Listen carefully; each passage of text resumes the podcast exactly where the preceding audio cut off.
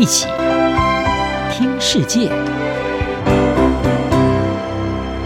欢迎来到一起听世界，请听一下中央广播电台的国际专题报道。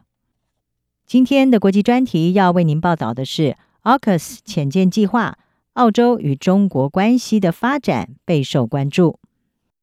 澳洲总理艾班尼斯、英国首相苏纳克，还有美国总统拜登。他们三月中旬在美国圣地亚哥的海军基地聚首，并且共同宣布了一项三方核潜艇协议的具体方案。而这一项是依据二零二一年澳英美三方安全伙伴关系，也就是 AUKUS 所定出的计划，普遍被视为是对抗中国在印度太平洋地区与日俱增军事扩张的努力。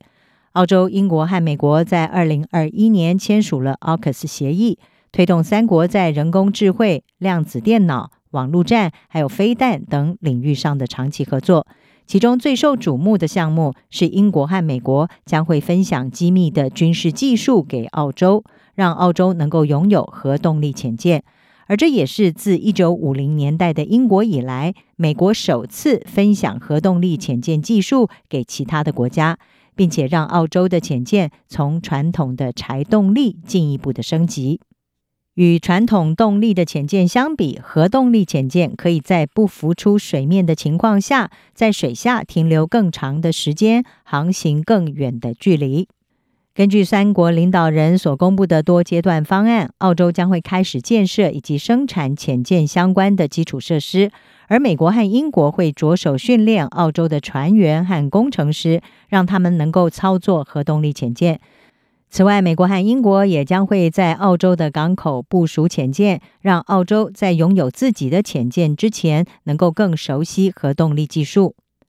根据协议，从二零三二年开始，澳洲将会购买三到五艘美国的维吉尼亚级核潜舰。澳洲和英国也将会在美国提供的技术支援之下，建造新一代的 SSN AUKUS 潜舰。英国最快会在二零三零年代的晚期交付首艘这一型的潜舰，澳洲则会预计等到二零四零年代的初期才能够完成第一艘潜舰，并且在之后的二十年内打造出完整的舰队。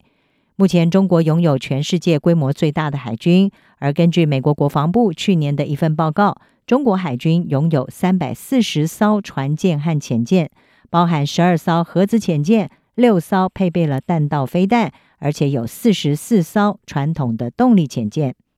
不过，在核动力潜舰方面，美国是比中国海军更具优势的关键领域之一。就在中国扩张它的核潜舰队，并且范围深入澳洲北部水域之际，拥有相同的能力进行威慑，甚至在必要的时候作战，对澳洲来说是至关重要的。澳洲国防战略检讨报告的共同作者迪恩，他是向路透社指出，潜舰的首要任务就是找寻其他潜舰。他说：“我们要能够追踪这些潜舰，并且在发生冲突的时候做出适当回应。他们是我们威慑能力很重要的一部分。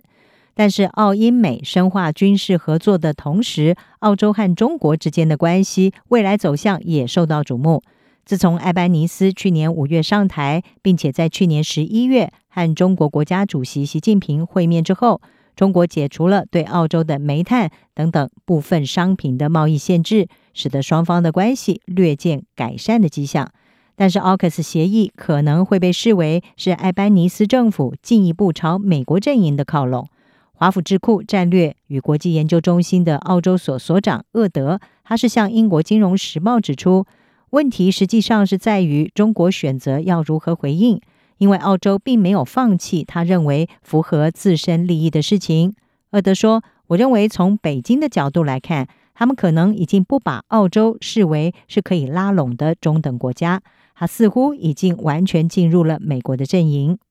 但是也有专家认为，澳洲政府在外交上正在采取平衡策略。”尽管美国已经将中国视为主要的战略竞争对手，但是对于艾班尼斯政府来说，他们除了一方面继续深化在未来数十年和最大盟友美国之间的军事合作，另外一方面也正在试图修复和最大贸易伙伴中国之间的关系。澳洲智库罗伊国际政策研究院的执行主任弗里洛夫，他向《华盛顿邮报》是指出，这是澳洲外交政策长期以来的任务，借由加强我们的旧有同盟，来增强我们的军事实力，力图确保我们的安全，同时在我们可行的情况之下，寻求和中国合作。澳英美的核动力潜舰协议进一步推进了这个联盟遏制中国军事扩张的努力，但是，可能也为澳中关系的逐步改善带来了变数。以上专题由郑锦茂编辑，海静静播报。谢谢您的收听。